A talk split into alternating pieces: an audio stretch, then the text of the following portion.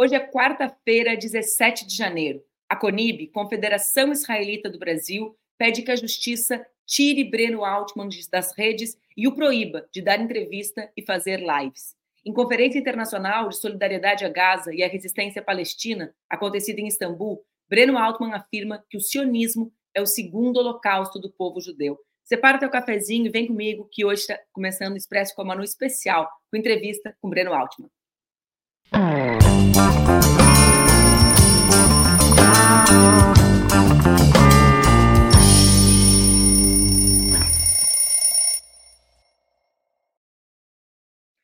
dia, bom dia, bom dia. Está no ar mais um Expresso com a Manu, meu programa que acontece entre segundas e sextas-feiras, às oito da manhã, aqui nas redes do Ópera Mundi, com transmissão simultânea nas redes Ninja e também agora, finalmente, nas minhas redes no Instagram. Foi difícil, gente, quase um ano de programa para o seu Instagram aceitar transmitir o nosso Expresso, mas agora já está rolando. Hoje, todo mundo com o cafezinho na mão, já estou vendo que o pessoal chegou cedo por aqui, hein? Hoje o Expresso vai ser diferente. Hoje o Expresso vai voltar a fazer entrevistas, mas é porque é uma entrevista bastante especial. Vocês conhecem, a turma que acompanha o Ópera conhece muito o Breno, a turma das minhas redes cada vez conhece mais. Eu quero apresentar rapidamente o Breno para poder chamar ele aqui para a sala para a gente conversar sobre os últimos acontecimentos e também conseguir colocar o conflito e o genocídio que acontece hoje na Palestina em algumas dentro de alguns parâmetros históricos que eu acho bastante importantes. Bom, o Breno é jornalista, assim como eu, e como vocês sabem, é criador do Opera Mundi. O Breno é judeu, mas desde que passou a criticar os ataques feitos pelo Estado de Israel, vem sendo acusado de ser antissemita. A Confederação Israelita do Brasil ingressou na Justiça de São Paulo pedindo que as contas do Breno em diversas redes sociais fossem suspensas, justamente por causa das publicações sobre o genocídio promovido contra o povo palestino. A ofensiva, protocolada na vara criminal da capital do estado de São Paulo, também solicita, sob pena de prisão preventiva, que Altman seja impedido de participar de lives, vídeos ou manifestações que tenham o mesmo cunho e objetivo de, segundo eles, entre aspas, intolerância e incitação à violência. O pedido engloba as plataformas digitais TikTok, YouTube, Instagram e Twitter, além do Facebook. Em novembro, a 16ª Vara Civil de São Paulo determinou a suspensão de sete publicações do Breno, atendendo a uma outra ação, também apresentada pela Conib. Agora, a Conib argumenta que ele continuou a fazer posts e, portanto, desrespeitou a justiça. Pedro Serrano, que advoga na defesa de Breno, afirma que o pedido da Conib é um atentado à Constituição, aos direitos humanos e à própria civilização. Na ação, a Conib ressalta que o Ministério Público Federal abriu uma investigação contra o jornalista, o que, o que foi classificado pela Associação Brasileira de Imprensa como um evidente assédio a um jornalista crítico. No início desse ano, Breno divulgou em suas redes que foi notificado pelo Twitter, agora X, mas eu não consigo me adaptar a esse nome que eu sempre vou me lembrar da Xuxa, para mim, plataforma X, programa X, tudo é da Xuxa, então, Elon Musk, desculpa, segue sendo Twitter. Breno foi notificado pelo Twitter a respeito da solicitação dos seus dados pela PF. A ação trata de um inquérito que foi aberto contra Breno a pedido do MPF, segundo, seguindo outra denúncia da Conib.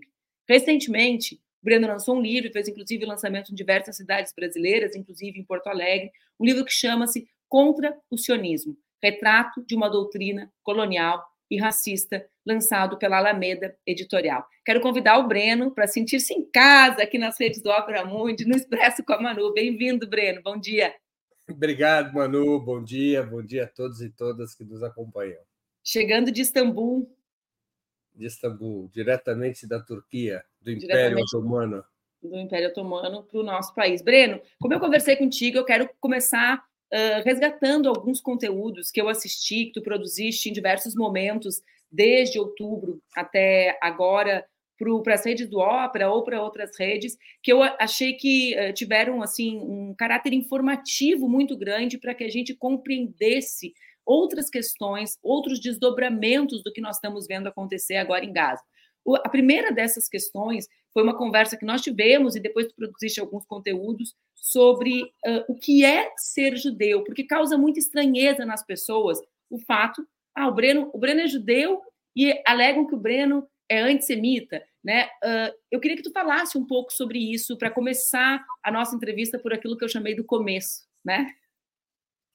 Olha, Manu, o judaísmo é uma palavra que é empregada para várias origens, na verdade. Porque o judaísmo é, é uma origem étnica, longínqua, é uma origem, é um, uma referência cultural, quer dizer, o judaísmo formou uma cultura, e o judaísmo também é religião. Nem todos os judeus são religiosos. Eu, por exemplo, não sou religioso. Minha família, desde o século XIX ou início do século XX, não tem nenhuma crença religiosa. Uma família, como dizem os meus amigos, uma família à toa. É uma família sem, sem vínculos com a religião mas é uma mistura dessas coisas, não é? Quer dizer, a identidade judaica ela é uma identidade é, bastante diversa. Alguns historiadores, como Shlomo Sand, no famoso livro A Invenção do Povo Judeu, ele diz que a, a própria expressão povo judeu é equivocada, porque não existe um povo judeu único depois de dois mil anos. Os judeus saíram ali da, da Palestina no ano 70 da nossa era, são quase dois mil anos de, de diáspora e foram para a Europa, depois foram para o norte da África, alguns vieram para as Américas, e foi só para a Ásia que os judeus praticamente não foram. O resto, os judeus se espalharam e foram se fundindo as culturas locais. De toda maneira, você tem uma herança cultural judaica. Tá? Quer dizer, uma, uma, na medida em que os judeus conseguiram se manter como um grupo relativamente coeso ao longo do tempo, a partir dessas referências culturais, nós podemos falar num grupo étnico-cultural, não numa raça propriamente. Raça tem outros elementos é, descritivos. E os judeus, na verdade, são um grupo étnico-cultural com várias raças, né? porque, por exemplo, existem os judeus negros. Pouca gente sabe, mas existem os judeus negros, são os judeus da Etiópia. Né?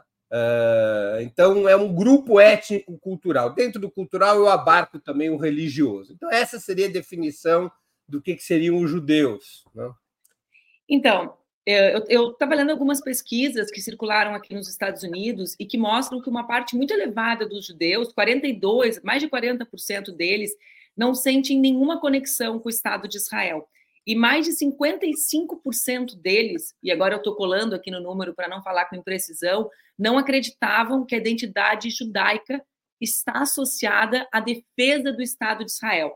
O que a gente viu nesse último período, uh, Breno, foi uma pressão gigantesca de diversas organizações ligadas ao Estado de Israel para que toda sorte de discurso de defesa da existência do povo palestino fosse classificada como antissemita. Nos Estados Unidos e na Europa, em alguns lugares do Brasil, isso se materializou a partir da perseguição a professores, né? Ficou claro a partir da demissão da reitora de Harvard, por exemplo, que muita gente uh, tenta uh, descontextualizar a partir daquela alegação de plágio acadêmico, mas que, no fundo, foi em função da firmeza dela de não condenar as manifestações em defesa da Palestina, como em outros estados e universidades também aconteceram. No Brasil, Breno, a principal figura que, re, que representa essa perseguição das entidades, das organizações ligadas ao governo israelense é tu. Né? Essa perseguição tem se manifestado, sobretudo, a partir das ações da CONIB, que buscam calar a tua voz no Ópera, no Twitter, nas entrevistas que tu dá. Eu quero. Uh, esses dias eu ouvi um podcast aqui, eu falei, poxa, só o Breno que tinha falado sobre isso, agora eu ouvi os americanos falando. Eu queria que tu começasse uh, uh, explicando para as pessoas por que que o antisionismo não é antissemitismo. Tá bem. O sionismo é uma corrente que surge no final do século XIX. Ela é uma corrente político-ideológica dentro do judaísmo. Existia, naquela época, várias correntes políticas ideológicas. Até os primeiras, as primeiras duas ou três décadas do século XX, eu ouso dizer que a corrente majoritária, ou pelo menos a mais dinâmica no judaísmo, pasmem, era a corrente criada por um outro judeu, que é o marxismo. O marxismo era a corrente majoritária ou a mais influente entre os judeus até os anos 20 do século passado, talvez até os anos 30 do século passado. O sionismo é mais uma corrente. Enquanto que judaísmo é esse grupo étnico-cultural, como referi, que inclui judeus das mais diferentes correntes político-ideológicas e das mais diferentes crenças e não crenças religiosas. Então, o paralelo que eu faço para simplificar essa, essa, essa explicação, Manuela, é assim: faz tanto sentido igualar antisionismo a antissemitismo, quanto faria sentido, há 100 anos atrás, igualar antinazismo a anti-alemães.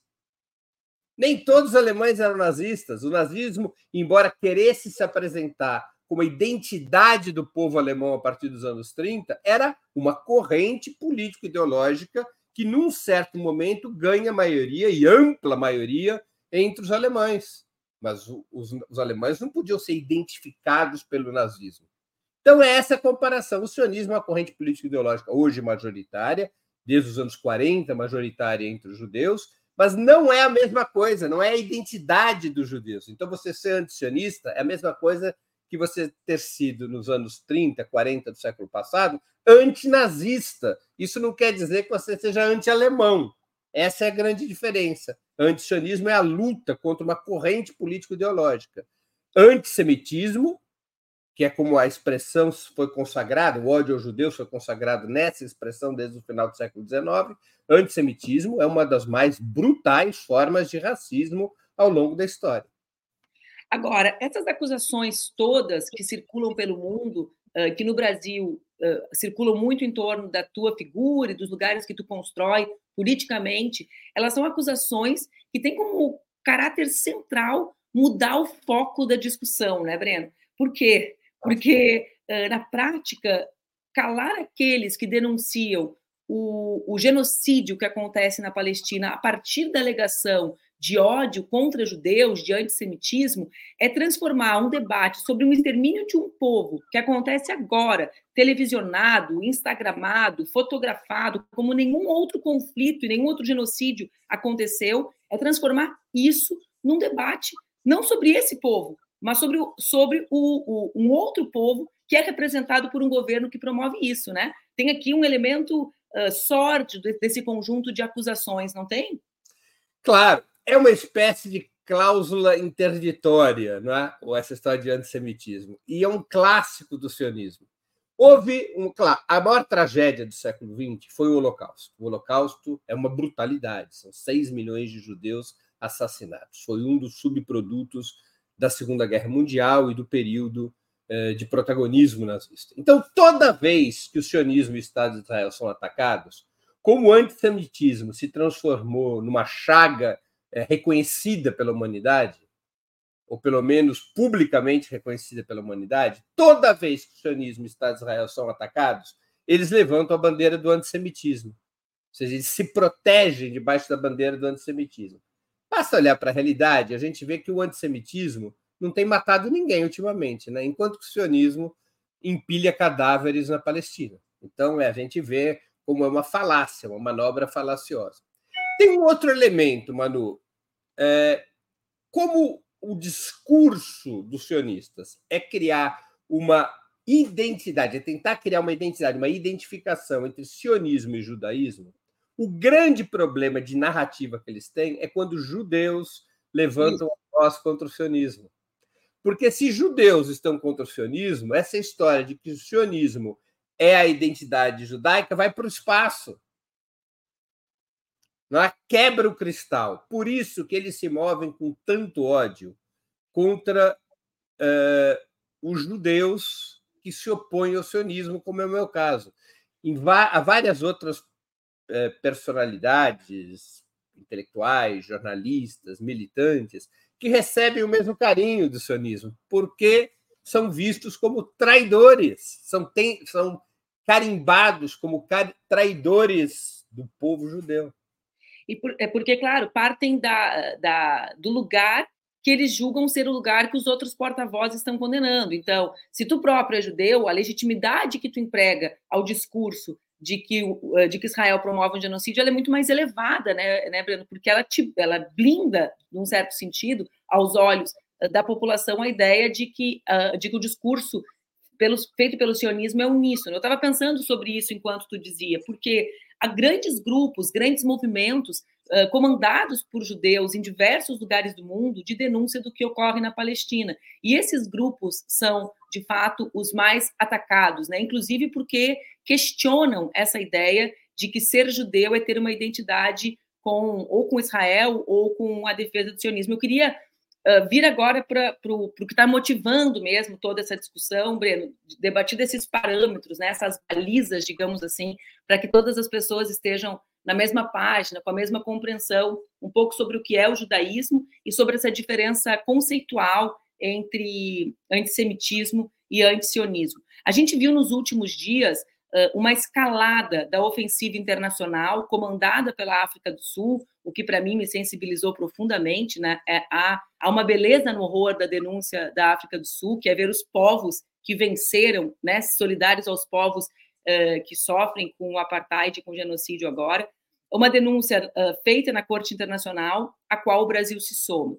Essa denúncia uh, já acontece depois de um conjunto de ações fracassadas, mesmo quando aprovadas no Conselho de Segurança das Nações Unidas e também uh, pela própria Assembleia Geral da ONU. Né? A gente vê desde o mês, primeiros esforços do Brasil em outubro, depois culminando com a aprovação em, em, no final de dezembro de uma primeira menção e agora a Corte Internacional. Os organismos internacionais têm o que fazer diante do que Israel promove? Teoricamente, sim. Mas nós temos uma, uma situação real muito complicada desde o início das Nações Unidas. As Nações Unidas nasceram sendo desrespeitadas sobre a questão palestina. Tá? Ou seja, a, a planilha, a partilha da Palestina, perdão, foi aprovada em 1947. 53% do território para Israel, 47% para os palestinos criarem seu próprio Estado. 53% para, para os sionistas criarem o Estado judaico 47% para os palestinos criarem seu próprio Estado. Os palestinos e os países árabes não aceitaram a partilha porque consideraram isso uma usurpação de um território no qual eram maioria há muitos séculos. Fizeram uma guerra contra o Estado de Israel. O Estado de Israel não apenas defendeu seus 53%, como os expandiu para 79%. Tomou metade dos territórios palestinos naquela guerra já começou ali a violação da resolução 181, que é a resolução que cria, que faz a partilha da Palestina. E desde então, você nunca teve consenso no Conselho de Segurança das Nações Unidas para agir e reparar essa violação do direito internacional por parte de Israel. Em 1967, Israel, que já tinha 79% dos territórios, passou a 100%. Passou a ser uma, uma, uma situação colonial clássica: 100% da Palestina está sob controle de Israel. O Conselho de Segurança das Nações Unidas vive duas situações. Uma situação, veto. Os Estados Unidos, que desde os anos 50 se transformaram no grande aliado do Estado de Israel, vetam quais, quaisquer resoluções que busquem uh, afetar a situação colonial do povo palestino, ou que busque uh, é, fazer o Estado de Israel cumprir as resoluções das, da própria Nações Unidas.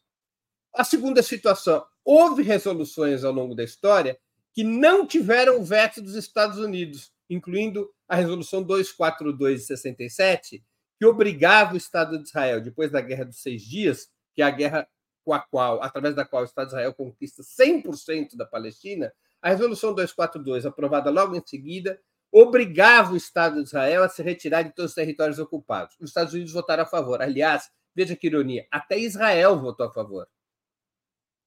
Mas essa resolução jamais foi aplicada, porque Israel faz de conta que essas resoluções não existem. E não, e não há, por parte das Nações Unidas, nenhuma força é, tarefa para implementar essas resoluções, doa a quem doer. Em outros casos na história, houve essa força-tarefa. Até mesmo numa crise importante do Oriente Quais Médio. Quais casos, Breno? Em 56, Israel faz a Segunda Guerra Árabe-Israelense. Israel ocupa o canal de Suez quando o presidente do Egito, Nasser, nacionaliza o canal de Suez. Com apoio da Inglaterra e da França, Israel ocupa o canal de Suez e o Sinai.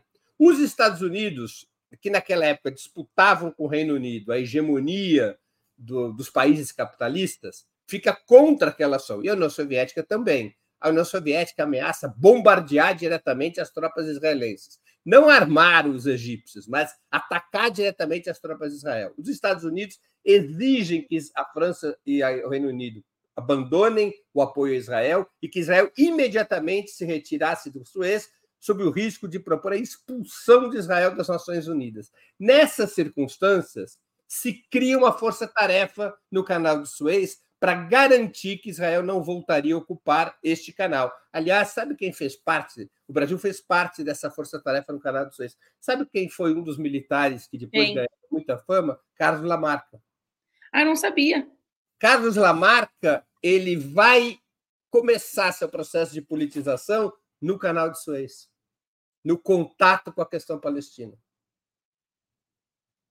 Agora, eu vou interromper a pergunta, que eu, a, a, resposta sobre os mecanismos internacionais, eu já volto a ela para perguntar, já que tu colocou Lamarca nessa questão do canal de Suez e na, na ofensiva, né, na força-tarefa para a retirada uh, do exército de Israel dali, uh, que é essa relação de Israel com a extrema-direita no mundo, né, Breno? Tu falou do Lamarca, e aí, aí me ocorreu todo o papel uh, da, da maneira como a extrema-direita se organiza no mundo hoje, aderindo e defendendo as ideias de Israel, inclusive no Brasil. Essa relação é uma relação mais antiga do que, do que a gente pressupõe? Olha, houve uma transição na extrema-direita. Tradicionalmente, a extrema-direita é antissemita. Tá? Porque, porque o berço da extrema-direita fundamental, é o, o nacional-chauvinismo, seja o fascismo, seja o nazismo, eles são antissemitas. Mas houve uma dificuldade de convivência deles nos Estados Unidos agora, claro, né? Claro. A Klux Klan dos Estados Unidos é antissemita brutal e havia uma aliança histórica nos Estados Unidos, até mesmo entre grupos sionistas e o movimento negro, o que explica um pouco o relativo silêncio de lideranças intelectuais negros em relação à questão palestina nos Estados Unidos. Mesmo Cornel West, que talvez seja o principal, um dos maiores intelectuais negros dos Estados Unidos, no início teve posições muito complicadas a respeito dos ataques de Israel à faixa de Gaza.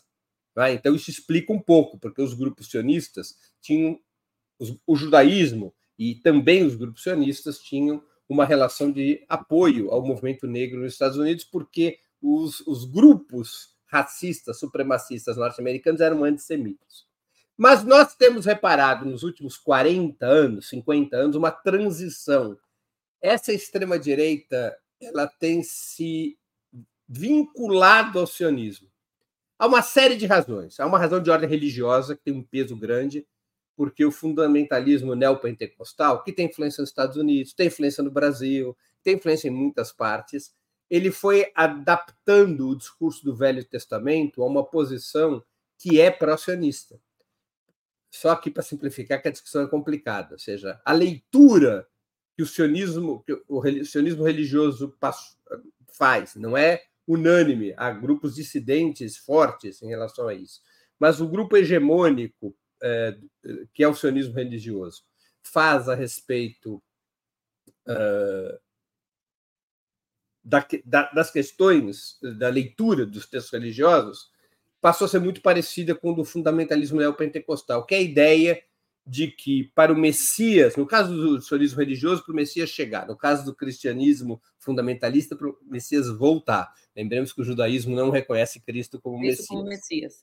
Né? Então, o retorno do Messias, ou a chegada do Messias, dependeria da reconquista da terra prometida, que é Israel, pelo povo eleito, que são os judeus, e a varredura dos ímpios, os impuros, os não-judeus daquele território. Somente nessas condições de reconstrução é, do cenário pré-cristão é que o Messias voltaria ou chegaria. Esse é o discurso do sionismo. Não é o discurso tradicional judaico. Você sabe que na religião judaica era o oposto. Ou seja, a leitura ortodoxa dos textos religiosos judeus, judaicos, levava a uma outra conclusão. Ou seja, ali no Talmud, é a de que só poderia haver o retorno dos judeus da diáspora e a reconstrução do, do reino de Israel depois que o Messias chegasse. Somente com a chegada do Messias, o povo judeu estaria perdoado dos seus pecados poderia retornar à velha Canaã, que é o nome antigo da Palestina, e reconstruir seu reino, seu estado.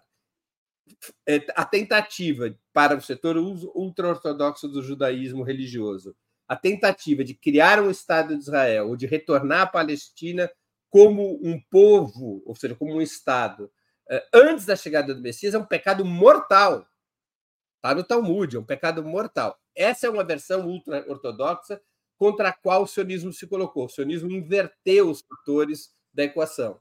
E ficou muito parecido com a leitura do Velho Testamento que os neopentecostais fazem. Então, essa é uma via, a identidade religiosa. A outra é que o sionismo, como toda doutrina colonial e racista, ela foi estabelecendo uma referência para a extrema-direita, uma referência é, de unidade racial, uma, uma, uma, uma, uma referência sobre força armada, uma referência sobre imposição supremacista. Aconteceu com a extrema-direita o que aconteceu com os sionistas no final do século XIX. No final do século XIX, os sionistas se espelhavam no nacional chauvinismo alemão, no racismo alemão. O sionismo pensava assim: os alemães têm razão, do ponto de vista dos seus interesses raciais. Eles são supremacistas, eles são chauvinistas, eles querem ter o seu Estado. O que nós temos que fazer é construir o nosso Estado racista, o nosso Estado supremacista. Então, da mesma maneira que o sionismo se espelhou no nacional-chauvinismo alemão, a extrema-direita atual se espelha no sionismo. E há um terceiro elemento importante, que é o Estado de Israel, faz parte do sistema imperialista. O Estado de Israel faz parte dessa lógica que impera na extrema-direita do confronto de civilizações, Ocidente contra Oriente, civilização judaico-cristã contra a civilização islâmica e contra o comunismo, não há essa lógica estabelecida é, de confronto das civilizações, o judaísmo na lógica da extrema-direita e, portanto, o Estado de Israel tem um papel a cumprir muito relevante. Esses três elementos principais foram levando a que o sionismo e a extrema-direita, é, extrema-direita europeia, norte-americana, brasileira, eh, se encontrassem com o Estado de Israel, além das razões práticas, não é? O Estado de Israel ajuda nos instrumentos de inteligência da extrema-direita, ajuda certamente no financiamento da extrema-direita, do estabelecimento de relações internacionais. Claro, cada lugar com as suas características, né, Breno? Eu pensava no Brasil, essa extrema-direita, a partir da força entre os evangélicos, muito mais próxima a partir da questão religiosa, né? Nos Estados Unidos, com outro tipo de contradição, porque os democratas têm um grau de proximidade em função da questão militar, por vezes mais elevado que os republicanos, que são a extrema direita e que são, como na sua origem, digamos ali, a partir do Ku Klux Klan, etc., muito antissemitas, né? Então, a, a, dinâmica dessa relação a partir dessas três questões vai uh, o, que, o, que, o que gerar mais match, como diz a juventude, né? O que der mais se liga em cada país é por onde as relações vão se estabelecendo, é o que eu vou percebendo. E muita gente, eu fiz essa pergunta, fiquei até com pena do Lamarca, né? Porque a gente estava lá no Lamarca, aí com o Lamarca eu me lembrei do Bolsonaro e me lembrei dele com a bandeira de Israel, né? Porque muita gente não compreendia aquela adesão, já que eles cristãos e os judeus, como tu bem mencionaste, não reconhecem Cristo como Messias. Então, também há um esforço semântico para uma compreensão similar, já que tratam, né, há um esforço para que essa relação seja celebrada, né, Breno, mesmo do ponto de vista religioso. Mas eu quero voltar à questão internacional. A gente estava lá no Lamarca, e pobre do Lamarca me fez pensar na extrema, extrema direita, desonrando a memória dele. Mas vamos lá. A gente estava falando justamente sobre a ausência de forças, eh, de uma força-tarefa ou da Organização das Nações Unidas levar, tirar consequência das suas próprias resoluções. A gente vive, eh, a ONU já nasceu assim, como tu contextualizaste, 2003, Mirac, a gente já viveu isso, ou seja, mesmo quando a ONU se manifestava de uma maneira, os Estados Unidos, os seus aliados agiam de outro, né, em função dos seus interesses locais. Dessa vez, Breno, a gente vê também algo eh, que a mim me impacta muito.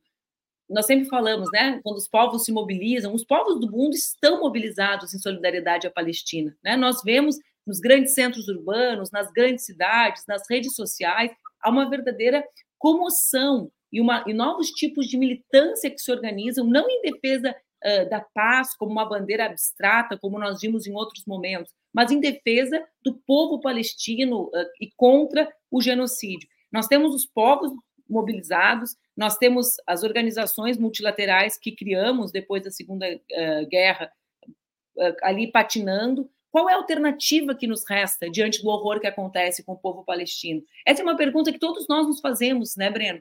Todo tempo. Manu, eu vou te dar uma resposta vintage.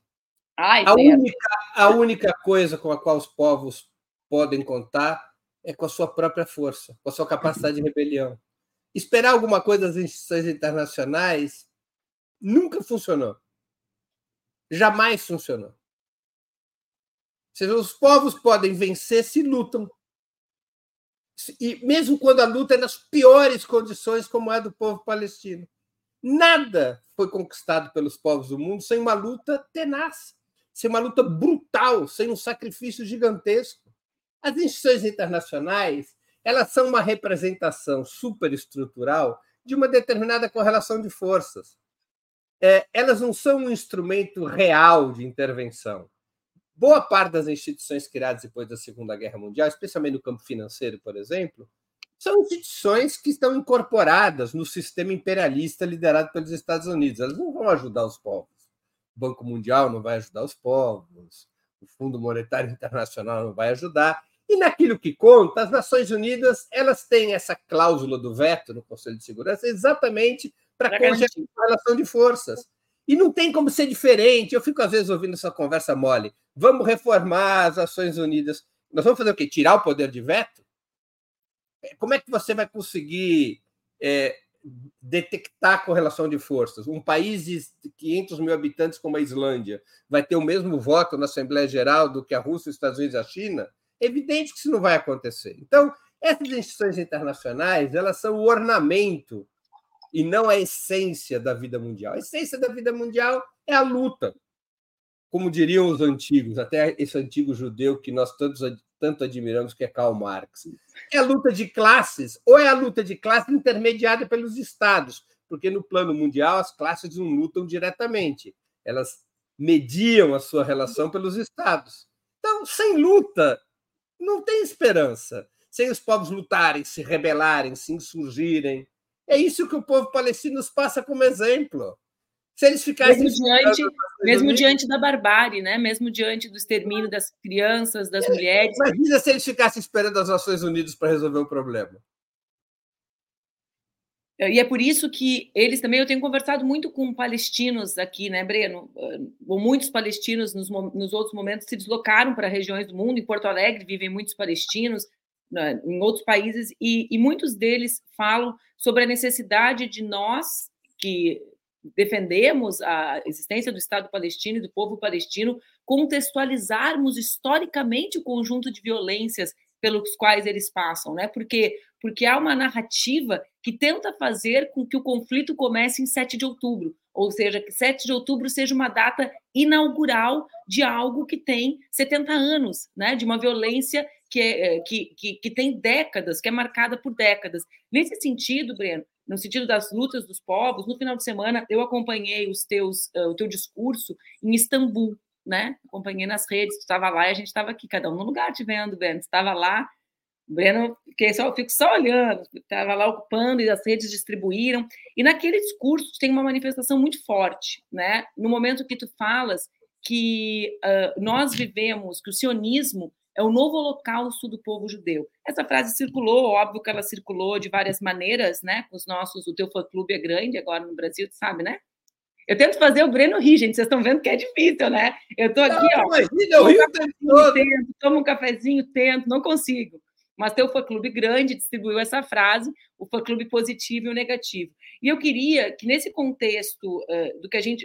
de várias questões aqui que se conectam, né? Tu abordou o Holocausto como uh, o, grande, o, o, grande marcador do século passado. Tu tens abordado que a, essa luta em defesa da Palestina e pelo fim do genocídio do povo palestino é a grande luta do nosso tempo, né, dos povos que vivem o tempo presente. Nós temos visto esse conjunto de perseguições e, e quando a gente estava aqui na antessala, nós falávamos sobre isso, né, sobre como os povos do mundo se levantam hoje contra o Estado de Israel e como isso uh, e como isso vai posicionando também os novos movimentos. Em que qual é o contexto dessa, dessa reflexão sobre o sionismo ser, né, o novo o novo holocausto do povo judeu?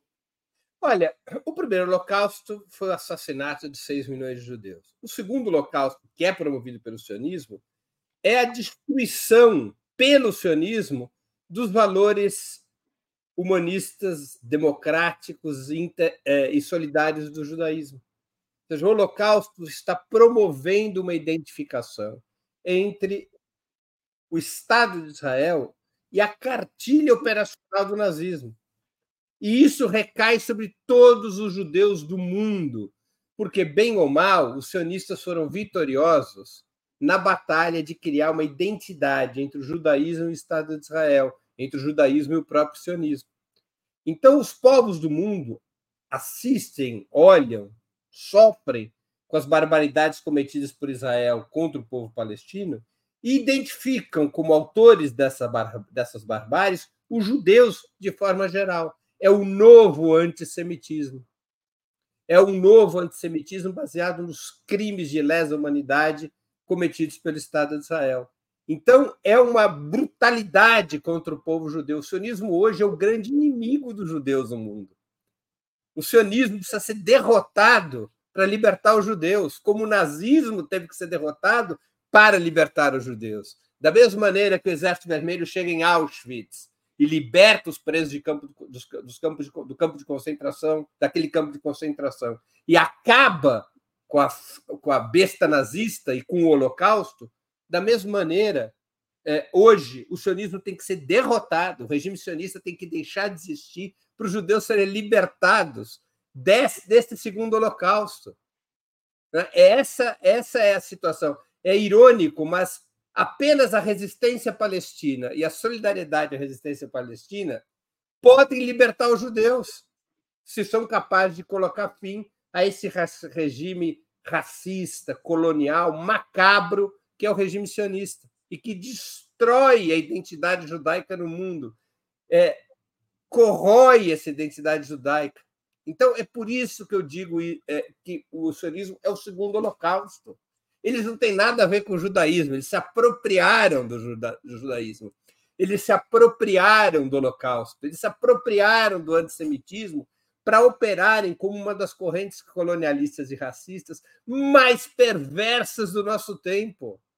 Eles são mais perversos que o apartheid da África do Sul, Manu.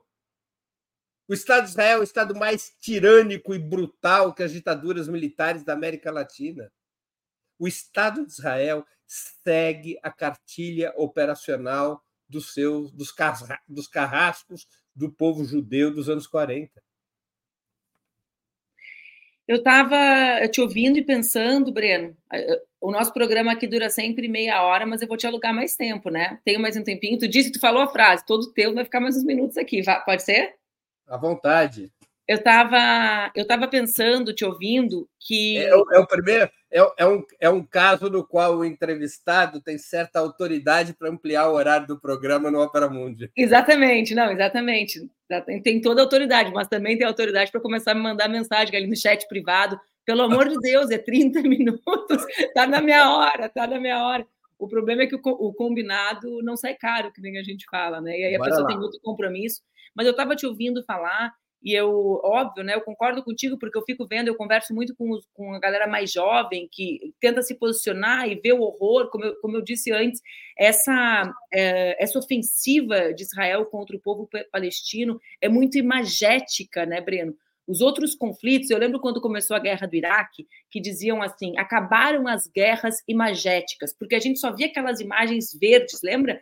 Vinha o escuro, aí a bomba caía do céu, um verdinho, tuf, os, as pessoas não conviviam com os corpos, não conviviam com o horror. Essa é a guerra das imagens, do horror, da gente ah, da gente acordar e dormir com as crianças, sabendo dos detalhes do, da falta de, de, suplementos nos hospitais uh, em Gaza, da situação do horror que vive. Acho que isso contribui essa questão imagética mesmo, né, em tempo real, para que os povos estejam em luta como estão, né? Porque quando nós vemos os milhares nas ruas, é sobre isso, né, Breno? São os caminhos que as pessoas vão encontrando para manifestar suas opiniões, para pressionar os governos. Aqui nos Estados Unidos mesmo, essa é uma das grandes questões do Biden. Né? Talvez essa seja a chave da derrota do Biden para Trump, a não adesão dos jovens e das mulheres na campanha democrata em função do apoio a Israel. Né? As mulheres, os jovens, as pessoas que eu converso aqui na universidade me dizem, né, Breno, como eu vou apoiar né? Como eu consigo me envolver numa campanha de um presidente que é cúmplice disso, né? Então, vai gerando novas contradições, vai mostrando o limite dessas instituições. O que esses jovens me dizem no final das contas é: não existe espaço nessa dupla democratas e republicanos. Isso, isso faliu.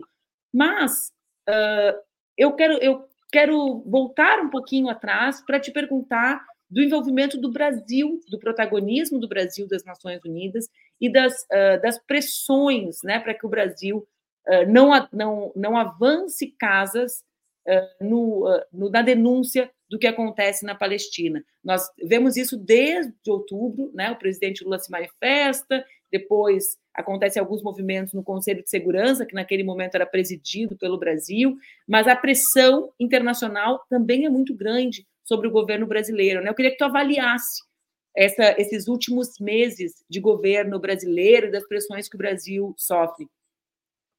Olha, primeiro eu quero registrar aqui minha opinião de que o apoio do governo brasileiro, o apoio do presidente Lula à petição da África do Sul na Corte na Corte Internacional de Justiça contra Israel por crime de genocídio, esse apoio do presidente Lula é, é muito positivo, muito importante.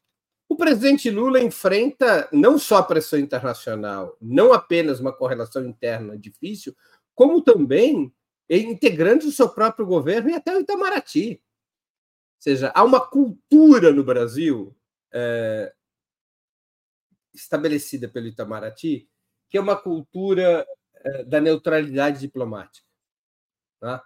da mediação diplomática, melhor dizendo que é uma cultura que sempre foi útil para o Brasil, especialmente quando estava sob governos de direita, para o Brasil não meter a cumbuca em crises internacionais e poder manter boas relações com todos os lados.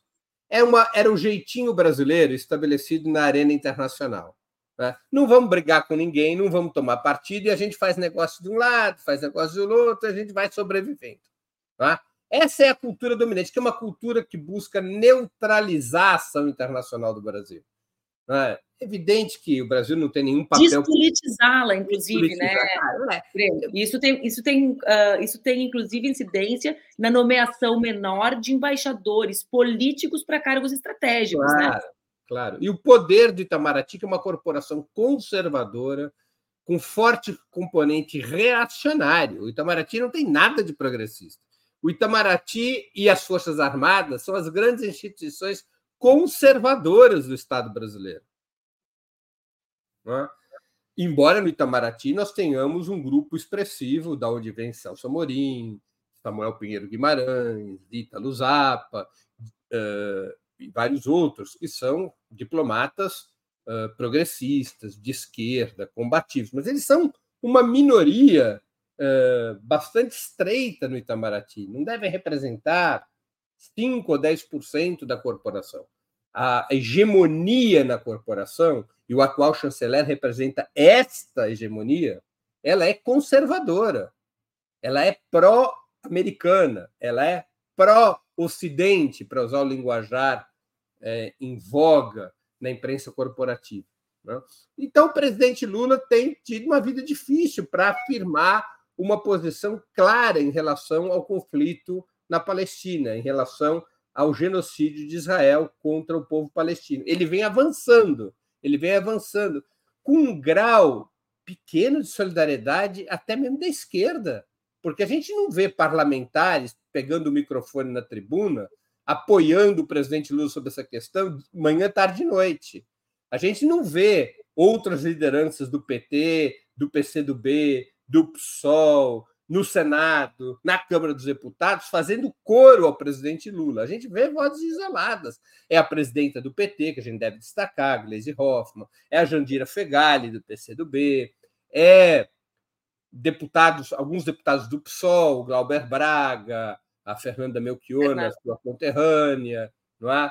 É, são vozes importantes, até estão crescendo o número dessas vozes, mas a gente não vê um apoio firme ao presidente Lula num embate fundamental, que a gente entraria até no outro assunto, se você quiser, estamos às ordens, que é o papel do sionismo na extrema-direita brasileira. Isso. E como Não, lutar... Outros dois assuntos, Breno. O papel do sionismo aqui e a incapacidade de pressionar o presidente Lula. Por quê? Porque muitos veem que pressioná-lo é estar contra o governo. Vê bem, quando da ocasião da pressão que tu fizeste nas redes, e eu até descrevi naquele dia, sobre o Brasil ser signatário da, da petição, apoiar, apoiar politicamente, muitos diziam que embaixo nos comentários. O Lula sabe o que está fazendo, não vamos falar sobre isso, como se, como se não existisse um espaço de disputa do caráter do governo, como se as outras forças estivessem lá paradinhas, sentadas, esperando o Lula agir. Os sionistas agem, a extrema-direita age, os meios de comunicação agem, e o nosso campo fica um pouco refém.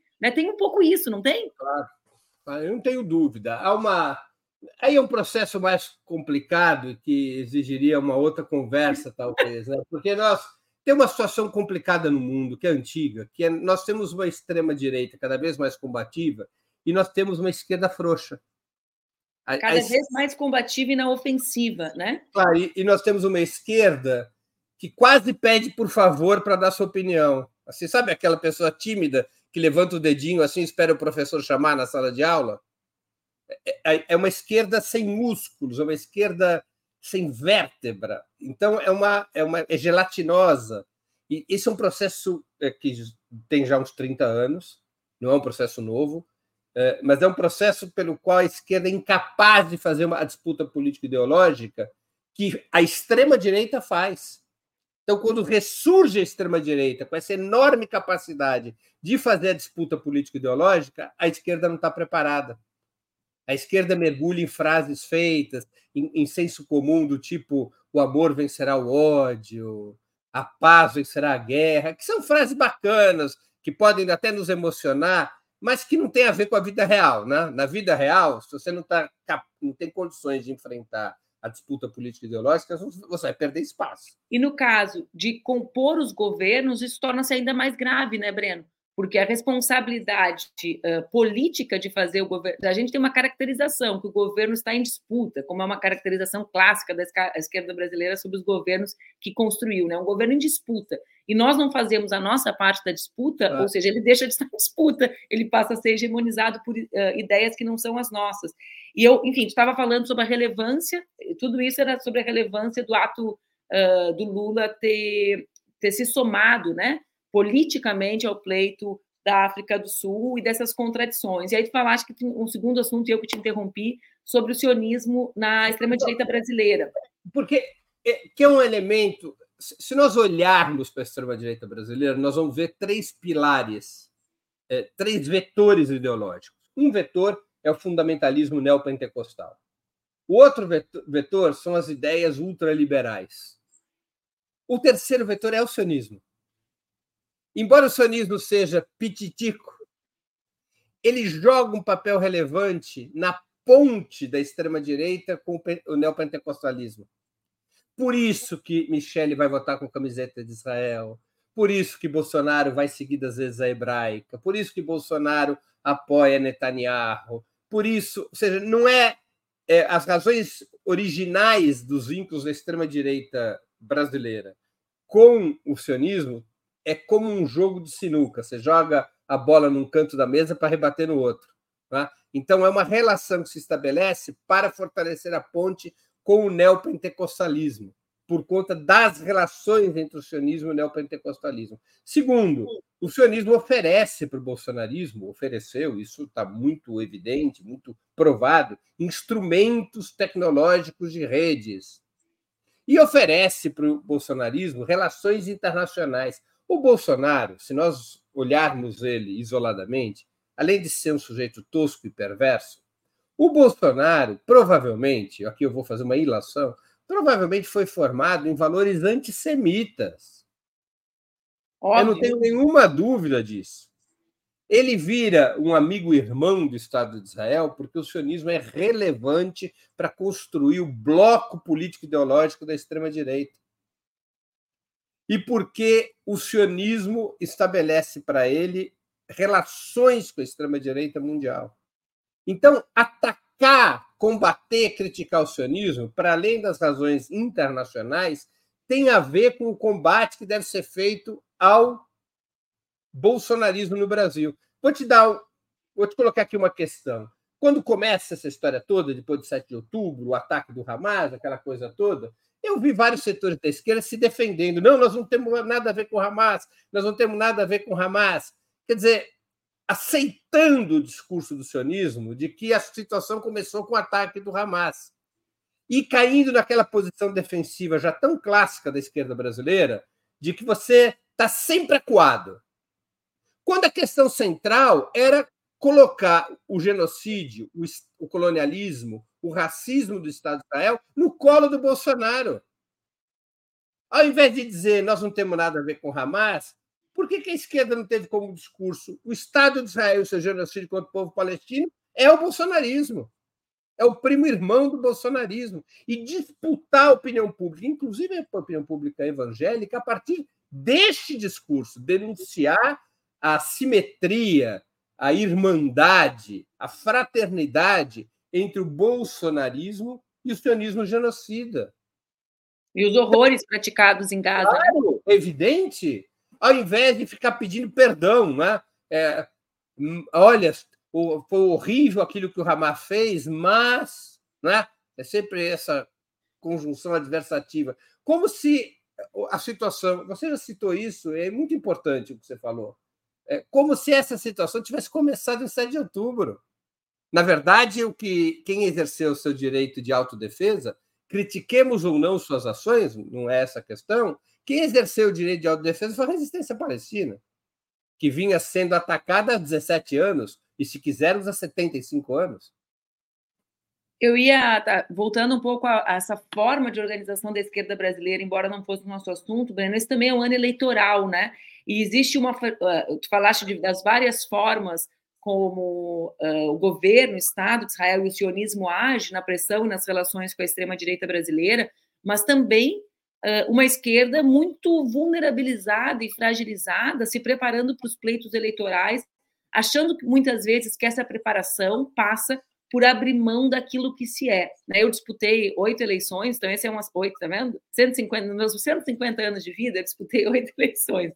Mas, e eu, e eu fico atenta aos movimentos dos nossos pré-candidatos e candidatas que dissociam a ideia da construção de uma agenda para as cidades de uma agenda que tem relação com o fim do genocídio na Palestina. Ou seja, nós tivemos grandes gestões de esquerda, progressistas, que foram referências na construção de políticas locais e que eram conectadas com a luta do mundo. Faço exemplo disso as gestões uh, petistas, como ficaram conhecidas, embora não fossem só petistas, em Porto Alegre, que naquele momento de ausência total de alternativas, construíram aos trancos e barrancos, com muitos limites na formatação originária, o Fórum Social Mundial, que acabou sendo um espaço de encontro e até de, uh, de alianças entre os futuros presidentes do continente. Né? Eu lembro no início, eu participava das organizações do Fórum, uh, as gestões dos encontros, dos espaços que o Chaves uh, participaria, se esses espaços seriam espaços que o Lula poderia estar antes do Lula ser presidente. Então, uh, é possível conectar as lutas locais, do horror que a gente vive, por exemplo, inclusive climático nas nossas cidades, Porto Alegre está embaixo da, de água mais uma vez, com a grande política do mundo, né? Não, não é preciso dissociar, não é preciso abrir mão de quem se é para fazer a disputa eleitoral, ou então até isso perde o sentido, né, Breno? Claro, não tenho, você tem toda a razão. Ou seja, é, é uma lógica uh, que veio se consolidando de que para você uh, ter força eleitoral, você tem que se aproximar do senso comum. O que é o senso comum? O senso comum é um conjunto de valores que foi estabelecido por quem domina o país, não foi estabelecido por nós. Então, ao invés de mudar o senso comum, ou seja, de, ao invés de trabalhar para convencer as pessoas de outros valores, você busca se assemelhar a esses valores do senso comum. Então, por exemplo, se você está diante de uma sociedade conservadora, e é relativamente um fato que o Brasil é uma sociedade conservadora, o Brasil é muito complexo, não é? mas é relativamente um fato, ao invés de você convencer as pessoas a mudar de valores, você se soma de uma maneira suave a esses mesmos valores conservadores. Então, isto é uma lógica de construção de força eleitoral e se aplica à questão palestina, é, que é, a médio, pelo menos a médio e longo prazo, suicida, porque retira de, da esquerda sua identidade. Porque se a esquerda ficar parecida com o Cria centro, pontos de conexão, né, Breno? Claro, se, se a esquerda ficar parecida com o centro, com a centro-direita ou com a própria direita, para que, que ela serve? Ou seja, qual é o sentido histórico? Por que, que as pessoas vão preferir governos de esquerda? Tá? Então, essa, essa, essa lógica. Ou quais governos de esquerda serão esses, né, Breno? Claro. Porque é uma outra é questão. É né? o que fez a social-democracia europeia, Manu, e hoje ela está de mãos dadas com os Estados Unidos eh, na guerra da Ucrânia, com, com Israel no massacre contra o povo palestino. É isso que aconteceu com a social-democracia europeia. Ela foi por essa lógica durante décadas. Ela se transformou num braço do próprio sistema imperialista. É um braço. Aliás, em vários países, a social-democracia é pior que a direita, não é? como é o caso da Alemanha. Como é o caso da Alemanha. Pior que a direita. Então, esta lógica não é uma lógica que me pareça razoável, não é? mas é uma lógica que tem força no Brasil, essa normalização, essa, essa domesticação da esquerda. Vamos ficar parecidos com a direita para a gente ter mais força eleitoral. É, vamos, vamos ficar parecendo com os liberais. Olha só como é legal ficar junto com os liberais, a gente passa a ter um, um uma, uma identidade mais suave, e aí a gente vai ter mais votos. Então, esta lógica, ela é uma lógica que pode até ter uma certa eficácia em tempos normais. Pode ter eficácia em tempos normais, quando todos os gatos são pardos, né? Então você. Agora, quando é. a situação é extremamente polarizada, como a que o mundo vive hoje, e há uma extrema-direita que polariza esse cenário, este comportamento de domesticação, até do ponto de vista eleitoral, corre o risco de ser suicida. Nós precisamos de uma outra coisa. Nós somos de uma esquerda que tenha projeto, que tenha identidade, que seja capaz de, de, de fazer a disputa política ideológica, que apresenta apresente, Manu, como no Conectar com a, com, a, com, a, gravidade que a crise desempenha na vida da classe trabalhadora, né, Breno? Porque tudo um isso novo... que a gente está debatendo se materializa no preço da comida, na, na, na, no cara ferrado pegando um transporte, nas pessoas agora deslocadas das suas casas em função das chuvas, há uma materialidade do nosso discurso político. A quem vive a crise não precisa de explicação sobre ela, né?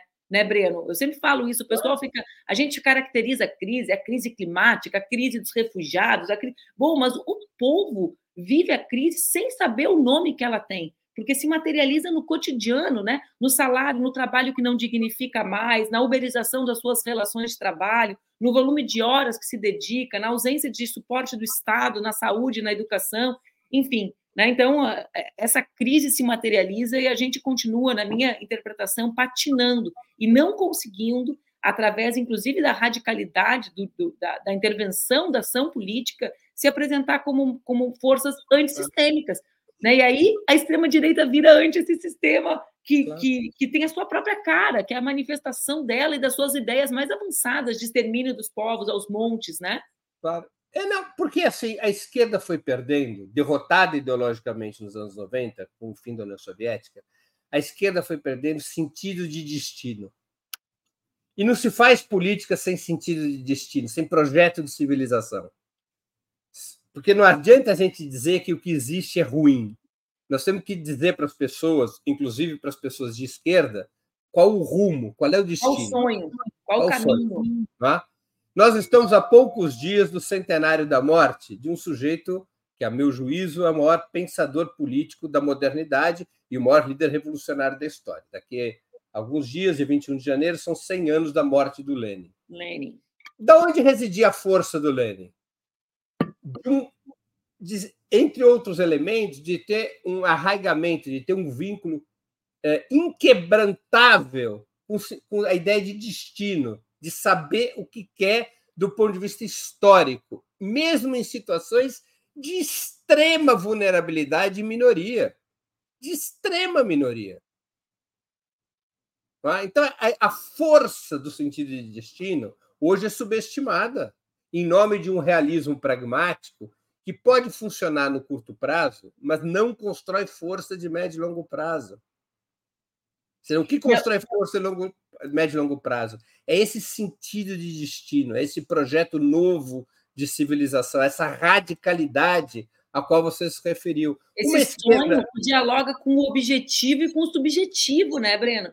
Com a ideia, com o que motiva. Por isso que, se a gente traduz isso para o cotidiano, a gente realiza que a extrema-direita, como tu disseste lá atrás, está na ofensiva do ponto de vista geral, mas também do ponto de vista da sua militância. o que, que eu quero dizer com isso? A gente vê o pessoal aqui no chat, né? São pessoas que vêm voluntariamente defender as suas ideias, as ideias desse sonho, né? Do sonho uh, da, da extrema-direita. Quando a gente está na rua, esses dias um amigo estava na, na, em, em Madrid, quando estava tendo aqueles acontecimentos, né? Do Vox, de golpe e de esforço para isso, ele disse, cara, o menino do hotel parou para militar comigo. Ele ficou 20 minutos tentando me convencer da existência de um golpe em curso na Espanha. O nome disso que ele faz é militância. Esses dias circulava no, TikTok, vídeo, uh, uh, Breno, um vídeo de uma menina contando a história da colega dela de quarto, que tinha abandonado a faculdade de medicina e que estava presa como uma das manifestantes do 8 de janeiro. Todo mundo rindo daquilo.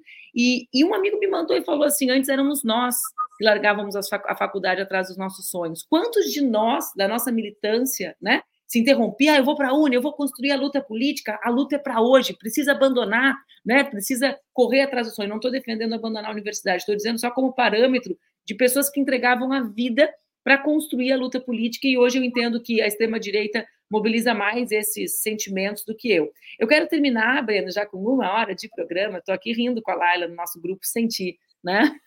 Aqui, a Laila falou assim: existe um tempo normal, e ela estava se referindo a um tempo normal para a esquerda, e eu, tá tudo bem, eu já acabo, eu já acabo, já achei que era cobrança de, de hora. Mas eu, eu quero uh, com, uh, terminar voltando lá para o início do programa, que é sobre essa grande ofensiva da Conib contra ti, da busca de cercear, uh, e ao mesmo tempo do volume de ameaças que isso acarreta. Não quero falar, falar sobre ameaça é sempre um negócio muito chato, etc. Mas eu quero, eu quero falar sobre essa lógica contraditória, né? da Polícia Federal aceitar as alegações da Conib e, ao mesmo tempo, não levar a sério as consequências da forte campanha contra ti. E eu falo isso de um lugar muito privilegiado e horroroso, né? É um sindicato que eu não gostaria, não pedi membresia, não pedi filiação a ele, mas nós estamos filiados ao mesmo sindicato. A extrema direita constrói uma onda de violência que é real, que se materializa, se materializa nesses ataques de lobos solitários, como nós vimos ontem um indivíduo sair quebrando a placa da Marielle, e se fosse a irmã da Marielle quebrava ela, a gente sabe disso, eu sei disso, tu sabe disso.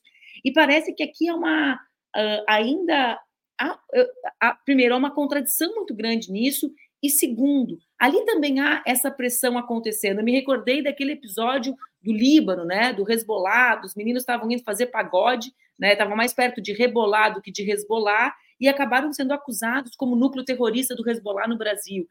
Eu queria que tu falasse sobre essas duas questões, né, sobre a, a parceria e a, a maneira como setores uh, da inteligência brasileira se relacionam, inclusive, com o Mossad, e, de outro lado, a contradição, né, que é de ser uh, investigado por discurso e não protegido né, das, do, da materialização do discurso uh, de ódio da extrema-direita no Brasil.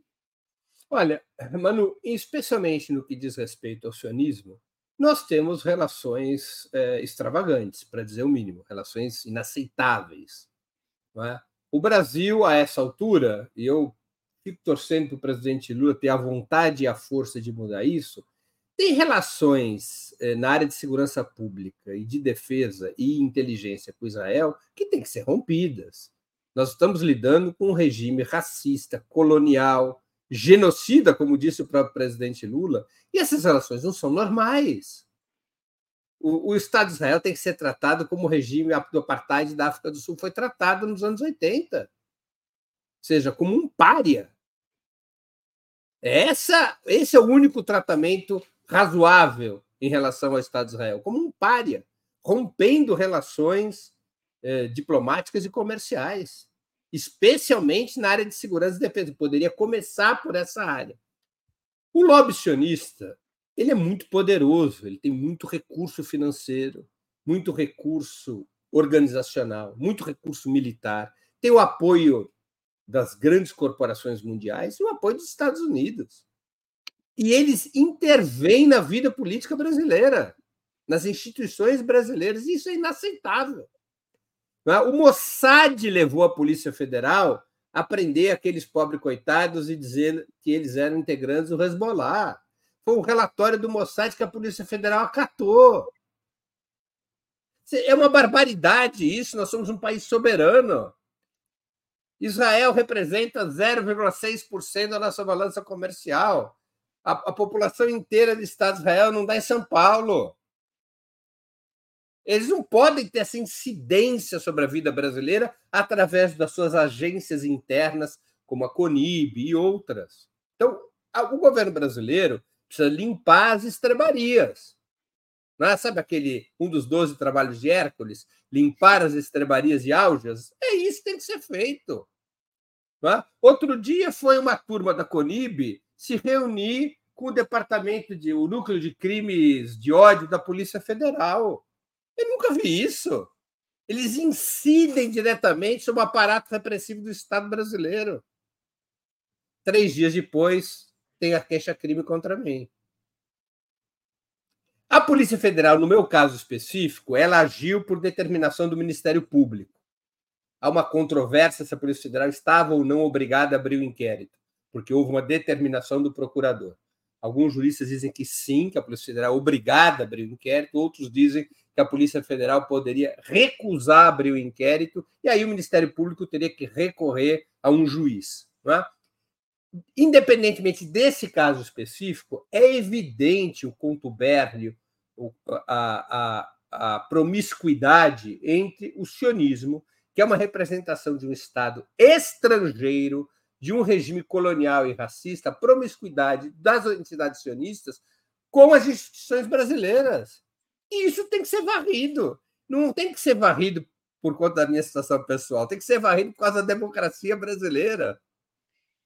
É, mas também por causa da tua situação pessoal, né, Breno? Porque o Guilherme perguntou aqui qual sindicato a gente era afiliado. Foi uma piada, Guilherme. É o sindicato das pessoas ameaçadas pelo discurso de ódio. Era uma piada só sobre isso. Mas uh, por quê, Breno? Porque a gente viveu no último ciclo as consequências desse discurso ser levado a cabo, né? Ou seja, a gente viveu um período entre 16 e, a, e, a, e, o processo eleitoral em que nós tivemos militantes assassinados porque estavam com a camiseta vermelha, em que nós tivemos pessoas constrangidas em lugares, né, agredidas fisicamente. Eu me lembrei esses dias uh, buscando alguns relatos daquele policial que foi morto comemorando aniversário com o tema do PT né? Ou seja, o discurso de ódio, ele existe, ele se materializa e ele, eh, enfim, e, e, por isso é tão grave essa confusão e a perseguição que te cala, né? Então, é por causa, é uma das formas de, de manifestar a solidariedade a ti também, fazer com que a Polícia Federal,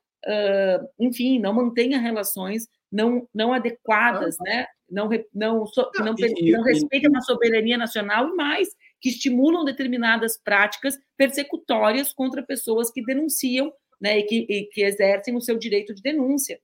Não, e nesse caso da CONIB, é evidente o recurso dessa que é a principal agência do Estado de Israel no Brasil, é, a, o recurso dela ao chamado lawfare, a perseguição judicial com motivos políticos. Isso foi usado no mensalão, isso foi usado na Lava Jato, e nós temos que extirpar isso da política, do cenário institucional brasileiro. A Conib, qual é a estratégia da Conib? Ela já abriu contra mim, eu já perdi até a conta real, mas acho que são sete processos. Eles vão a 20, 30, 40, 50, 60, 70 isso. processos. De tal maneira uma que. Eu... Uma hora dá, né? Não é esse. O esforço é uma hora. Ou que me paralise, porque se eu ficar cuidando desses processos, eu não consigo fazer o que é importante. O que é importante não é me defender, é me somar à solidariedade ao povo palestino. Isso. Se eu ficar o tempo todo tendo que me defender, isso me em paralisa. Em sentidos, né, Breno? Paralisa ah. financeiramente. As pessoas não têm noção. As pessoas dizem assim, ai, tá, responde ao processo. Não. Uh, teve, teve semanas da minha vida, Breno, que eu saía de todos os compromissos em algum horário para ir numa audiência. E as pessoas diziam, só um pouquinho, eu vou ali na audiência só dizer que eu não dou acordo. Porque era um volume de processos ah. e de litigância contra mim, né, muitas eh, outras vezes uh, motivados por mim, que eles realmente te paralisam. Tu passa a viver ah. uma existência mesmo que você coloque... da tua própria existência. Mesmo que você coloque o caso nas mãos de bons e dedicados advogados, em alguns momentos você tem que se reunir com esses advogados. Óbvio, né? E tem que pagá-los, enfim, é, uma, é uma, claro. um complexo né, que armam para justamente para que toda a energia da pessoa, energia vital que a gente dedica à boa luta, se desloque para outro lado. É isso. Então, esse é um problema que está em curso, né? Que é uma escala. Eles estão fazendo isso, mano, no mundo inteiro. Você está nos Estados Unidos, você já citou isso. Né? Nos Estados Unidos, eles fizeram uma, uma lógica diferente. Eles privilegiaram ataques às universidades. Isso. A mesma coisa que eles fizeram no Reino Unido. Na França e na Alemanha é, é parecido com o Brasil, ou seja, já é um ataque judicial uh, às pessoas. A França aprovou até mesmo uma lei uh, recentemente, até antes dos, da, da, situação atual, que equipara antisionismo ao antissemitismo. É, eu vi. Ah. Breno, nos Estados Unidos tem um detalhe sórdido. Por quê? Porque, em tese, a primeira emenda garantiria o discurso antissemita, correto? Garantiria, porque a liberdade de expressão é plena, desde que não se materialize, né? Diferente do Brasil, em que a gente o conteúdo manifesto já é considerado intencional. O que, que acontece? Eles pressionaram as universidades para equiparar, porque em tese não seria um crime elas dizerem que havia discurso antissemita nos seus lugares, justamente para tentar fazer todas as manifestações se tornarem se tornarem antissemitas amparadas pela lei, para dizer, olha, tudo bem, isso aqui é antissemitismo, é amparado pela lei. Então, uh, tem, uh, a, a, maneira sórdida como vão atuando, como foram demitindo professores, criando listas. Aqui nos comentários alguém disse que no, no Twitter há perfis anônimos de identificação de pessoas que uh, lutam em defesa da Palestina a partir dos, dos seus do uso da bandeira e etc. E o envio disso para os seus chefes para que essas pessoas sejam demitidas com campanhas de exposed, né, de expor as pessoas para os chefes. Então, tem um sistema em curso, eu lamento muito, sou muito solidária contigo que tu estejas vivendo com tanta intensidade isso, e outras pessoas de outras maneiras também estão vivendo no Brasil e no mundo. Por fim, Breno, para a gente se despedir, quais são os próximos passos da luta coletiva em defesa da Palestina? Como que tu entende isso? uh, internacionalmente, individualmente, para as pessoas que estão nos assistindo? Olha, é, nosso, nosso papel, o papel de quem não está na, no terreno de batalha, é ampliar a solidariedade internacional incondicional e irrestrita à resistência palestina. É o que está sendo feito no mundo inteiro. Essas mobilizações têm como objetivo pressionar os governos para que esses governos tomem medidas que, efeti que possam uh, paralisar, que possam deter a mão assassina do Estado de Israel. Então, é criar cada vez mais problemas para o Biden, é cada vez criar mais problemas para o Macron, é criar cada vez mais problemas para todos os governos europeus, é criar problemas também para o governo brasileiro. Ou seja, é fazer com que esses governos atuem contra o Estado de Israel, atuem cada vez com maior eh, incisividade para deter o genocídio na Palestina. Então, esse é o papel principal na solidariedade internacional para quem não está diretamente no território dos acontecimentos. É também um papel muito importante desmascarar o Estado de Israel, os mitos do sionismo, essa mentirada toda de que o Estado de Israel é a única democracia do Oriente, de que o sionismo é a, a, o movimento de autodeterminação nacional do povo judaico, desmontar o sionismo, desnudar o sionismo também é uma tarefa importante. Quanto à questão pessoal, eu vou contar a historinha familiar aqui. Não sou de fazer isso, mas vamos lá. Meu pai, como eu, era um judeu antisionista. E ele organizou, liderou, quando havia ainda uma forte corrente judaica antisionista aqui no Brasil, nos anos 80, ele lidera uma manifestação desse setor judaico progressista contra o massacre de Sabri Shatila, que é quando Israel ajudou os cristãos reacionários na, na, no Líbano a massacrar os palestinos nesse campo de Sabra Shatila. Ele organizou uma manifestação e naquela época havia um grupo terrorista sionista muito ativo em Israel e também fora de Israel. E esse grupo, os carranistas, que hoje estão no, estão no governo do Netanyahu, eles colocam fogo nos carros que estão dos organizadores do ato, entre eles no carro do meu pai, e perguntaram para o meu pai como é que, ameaçado desse jeito, como é que você pretende fazer? Ele respondeu: mais protestos. Mas o que nos resta? É isso. É, é, ele, não se pode recuar numa situação como essa, não é? Só se pode avançar. Recuar nem para tomar é, força. Nem para tomar fôlego. Recuar nem para tomar fôlego, nem para tomar impulso. Ou seja, é necessário continuar esse enfrentamento. E eles vão perder. Eu vou te dizer uma coisa, Manu. Nunca o Estado de Israel, nunca o regime sionista teve tão isolado como hoje. Nunca. Eles nunca passaram por, pela situação em que estão passando de milhões de pessoas nas ruas do mundo inteiro, incluindo judeus, protestando contra o regime sionista. Isso nunca aconteceu. E isso é um sinal que está ruindo a legitimidade do regime sionista, como aconteceu com o regime do apartheid na África do Sul, como aconteceu com o regime fascista, como aconteceu com o regime nazista, como acontece com regimes dessa natureza. Então, eu não sou um pessimista, eu não me sinto vítima, não acho que seja um perseguido. É, é uma contingência da luta, não é agradável, evidentemente, mas eu tenho hoje muita, muito otimismo, um otimismo realista, como é da minha natureza, mas muito otimismo em relação a essa situação. É, vale sempre a pena lutar, mas vale mais ainda a pena lutar quando é visível que é possível vencer.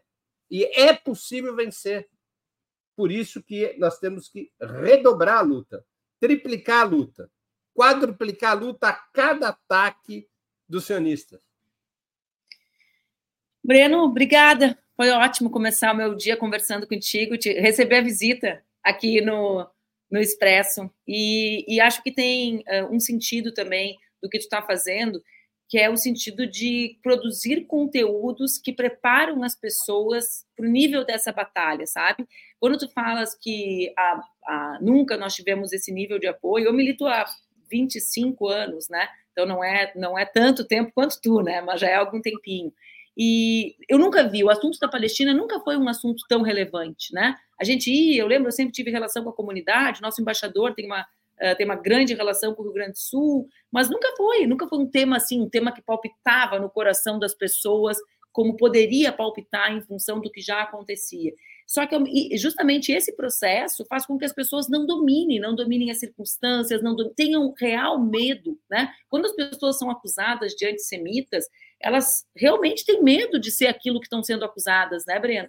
Então, os conteúdos, eh, eh, de todas as maneiras que tu tem produzido nas redes do Ópera, nas tuas redes, nas tuas manifestações públicas, também têm colaborado para que as pessoas percebam, né, a realidade do povo palestino e de que existe sim, né, frentes de luta que não são antissemitas e que defendem a dignidade, a existência, a vida, a liberdade do povo palestino.